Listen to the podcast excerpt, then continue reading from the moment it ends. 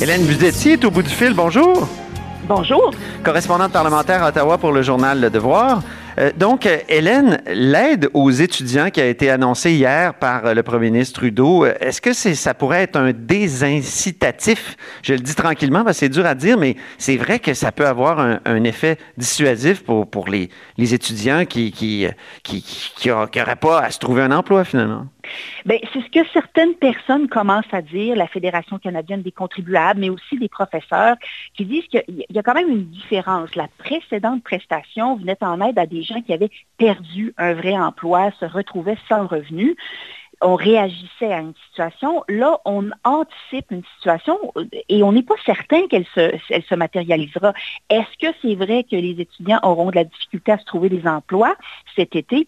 Peut-être, mais peut-être pas non plus. Et là, ce que certains disent, c'est que si on leur offre comme ça 1250 dollars euh, par mois, eh bien, peut-être certains qui auraient eu un, job moins payant au salaire minimum, peut-être que certains vont se dire, pourquoi je me donnerais la peine d'aller travailler alors que je peux empocher ce salaire? Alors qu'on a euh, besoin de monde dans les champs là, au Québec. absolument. Et M. Legault n'arrête pas de le dire, il y a besoin de bras euh, dans les CHSLD et bientôt, on va avoir besoin de bras dans les champs parce que ces travailleurs temporaires étrangers euh, ne seront pas tous au rendez-vous parce qu'ils doivent être mis en quarantaine, c'est plus compliqué de les amener, ça coûte plus cher, etc on aura besoin de monde. Donc, est-ce que M. Trudeau, en voulant être généreux, ne crée pas des conditions qui feront en sorte qu'on aura une pénurie un peu artificielle de main-d'œuvre cet été? C'est quand même intéressant. Et à ben ce sujet-là, d'ailleurs, aujourd'hui, les conservateurs ont fait euh, une suggestion que je trouvais pas tout à fait folle. Vous savez, il y a un programme fédéral qui s'appelle Emploi d'été. Essentiellement, on incite les organisations, les entreprises à créer des jobs pour les jeunes. On leur finance le salaire. Ça fait en sorte qu'on accumule de l'expérience. Les conservateurs disent pourquoi on ne créerait pas un programme similaire dans le domaine de l'agriculture. Donc, on encouragerait les jeunes à aller ramasser des fraises, etc. Et donc, ce serait le fédéral qui, au lieu de donner de l'argent, finalement, subventionnerait le salaire et le, propriétaire agricole pourrait verser un supplément. Donc, le salaire serait peut-être plus avantageux qu'il ne l'est d'habitude dans ces secteurs-là qu'on sait être difficiles. Et donc, ça répondrait à tout le monde. Les jobs, il y aurait des jobs pour les hmm. jeunes, des revenus et des travailleurs pour nos, euh, agriculteurs. Ah oui, puis déjà que Québec subventionne un peu ces emplois-là, d'après ce que j'ai compris. Mmh, oui, oui. Euh, mais là, à force de tous les jours annoncer de l'argent comme ça, le fédéral, est-ce qu'il ne devrait pas carrément euh, donner un revenu minimum garanti euh, aux Canadiens? Bien, ça, c'est une, théorie qu'on entend beaucoup. C'est le chef du NPD, Judd Meeting, revient toujours à la charge avec ça. Plutôt que de rafistoler votre programme constamment pour colmater les brèches que l'on détecte au fur et à mesure, pourquoi vous n'envoyez pas un chèque à tout le monde? Euh, le NPD, lui, parle de 2000 dollars par mois, par personne et 250 dollars par enfant. Donc, ça serait vraiment tout le monde quitte à récupérer les sommes euh, à la saison fiscale l'année prochaine pour, auprès de ceux qui n'en auraient pas eu besoin parce qu'ils ont encore eu leur emploi. Mhm. Je parlais avec euh, le président du Conseil du Trésor, euh, Jean-Yves Duclos, qui, dans son autre vie, avant d'être politicien, était professeur à l'Université Laval. Il avait beaucoup travaillé sur la question du revenu minimum garanti essentiellement, ce qu'il nous dit, c'est que dans ce cas-ci, euh, ça ne serait pas vraiment utile parce qu'il y a à peu près 20 millions de travailleurs au Canada et en ce moment, il y a juste, et je le mets entre guillemets, 6,9 millions de personnes qui se sont prévalues des programmes d'aide. C'est énorme, mais ça veut quand même dire qu'il y en a 13 millions qui n'en ont pas besoin. Donc, l'argent qu'on enverra à ces 13 millions-là, et qui n'en ont pas besoin, c'est de l'argent en moins pour ceux qui en ont vraiment besoin. Et par ailleurs, M. Duclos, ce qu'il dit, c'est que ce concept de revenu minimum garanti, dans le fond, il se manifeste de différentes façons lui, à son avis, le concept de euh, la prestation canadienne, l'allocation canadienne pour enfants, désolé, cette euh, allocation que l'on donne, c'est une forme de revenu euh, minimum parce que c'est modulé selon vos revenus. Plus vous gagnez d'argent, moins vous en avez. Hmm. rappelons que c'est à peu près plus ou moins 6 000 par enfant de moins de 6 ans. Donc, lui, il dit que ça existe déjà c'est vrai que c'est seulement pour les personnes qui ont des enfants. Il ajoute à ça, il dit, ben, pour les personnes âgées, on a la sécurité de la vieillesse, qui est une forme de sécurité de, euh, revenu minimum. Dans le fond, peut-être que ce qui manque, c'est pour ceux qui ne sont ni vieux et ni parents. Euh, mais lui, en tout cas, on, semblait voir qu'il a un peu évolué par rapport à, sa position lorsqu'il était professeur. Et euh, il pense que c'est une mesure peut-être un peu euh, simpliste, alors que dans le fond, c'est lorsqu'on va dans le détail qu'on va vraiment cibler l'aide pour la donner à ceux qui en ont vraiment besoin. Parce que la version théorique du revenu minimum garanti, c'est qu'elle annule toutes les autres formes d'aide. Et là, tout le monde reçoit un salaire.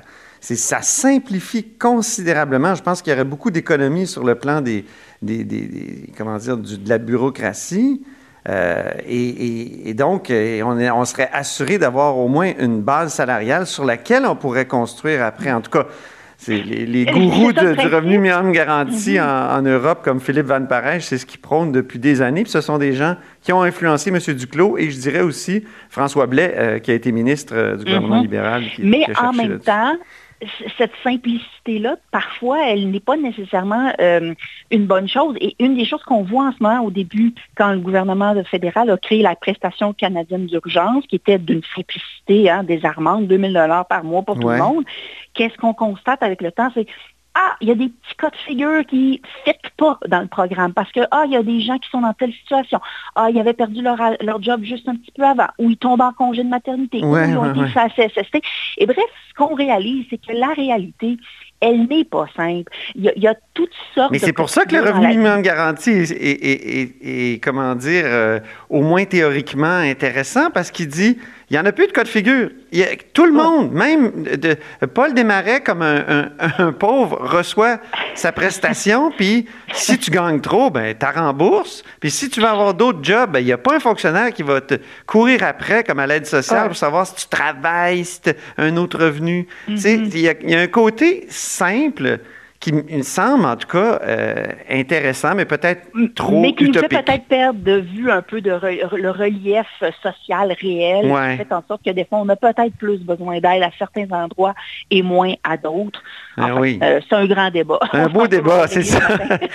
Eh, il faut qu'on parle de Andrew Scheer, donc le chef conservateur euh, sortant, parce qu'on sait qu'il va sortir. c'est plus calme avec tout ça. c'est ça, c'est ça exactement. Les, les, les chefs intérimaires sont intérimaires longtemps ces temps-ci ah. grâce à la COVID. Mais euh, est-ce qu'on dirait qu'il n'y a pas confiance en Mme Tam, là, je parle de la Teresa Tam, qui est l'administre en chef de la santé publique du Canada. il paraît qu'encore ce matin, à, son point de presse, il n'a pas eu l'air d'avoir très confiance en elle. Explique-nous un peu. Et c'est un peu euh, difficile à cerner sa position. On le sent euh, très il lance des messages, il, conserve des non-dits, donc il y a beaucoup de entourant sa position. Mais ce qui est intéressant, c'est qu'un de ses députés, Derek Sloan, qui est accessoirement candidat à la chefferie conservatrice, donc pour le remplacer, M. Sloan, lui, est allé pas mal plus catégorique, catégoriquement en disant que Dr. Tam, elle est un peu trop proche de la Chine, elle a euh, répéter ou véhiculer le message qui venait de la Chine. Donc, on n'avait pas une vision indépendante canadienne. Donc, en d'autres termes, là, M. Sloan, il dit que Mme Tam, elle est un peu l'instrument de la Chine.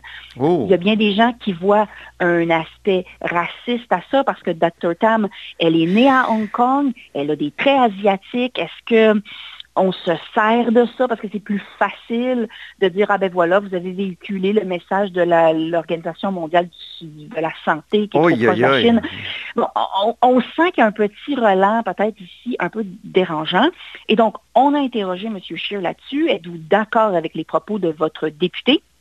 Et ce qui est intéressant, c'est qu'il s'est réfugié derrière la euh, non-interférence dans la course au leadership en disant, j'ai toujours dit que je ne commenterais pas les commentaires des candidats et donc je ne dirai rien à ce sujet. C'est un peu facile comme euh, excuse, mais ça lui permet de ne pas euh, se mouiller là-dessus. Et ça aurait tellement été plus simple de sa part de dire non, j'ai pleinement confiance en Dr. Tam on ne sent pas qu'il est un chaud partisan de notre administratrice en chef de la santé.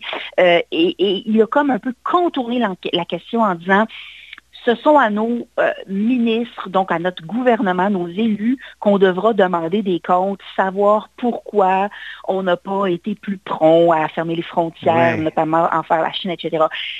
On sentait que son appui envers Mme Tam était très tiède. Mmh, oui. Euh, c'est très délicat de, de, de, l'écouter se sauver finalement parce qu'il s'est sauvé de la conférence de presse. Absolument, parce que là, il y a, eu des les, journalistes l'ont questionné, l'ont interrompu, ont essayé de le forcer à répondre et, ils ont mis cours à la conférence de presse. Je pense qu'il y a eu un total de six journalistes qui ont pu poser une question et ensuite euh, il est parti. C'était un peu court. Oui. Ça aurait été simple, il me semble, de dire, ben oui, j'ai confiance en elle. En tout cas. Mais je pense que c'est pas le cas. c'est clair que c'est pas le cas. Merci beaucoup, Hélène Buzetti. Je te, je, te libère parce que là, c'est la conférence de presse de Justin Trudeau qui commence bientôt au moment où on enregistre. Absolument. Merci, Antoine. Salut. Hélène Buzetti, correspondante parlementaire à Ottawa pour le journal Le Devoir. Vous êtes à l'écoute de là-haut sur la colline.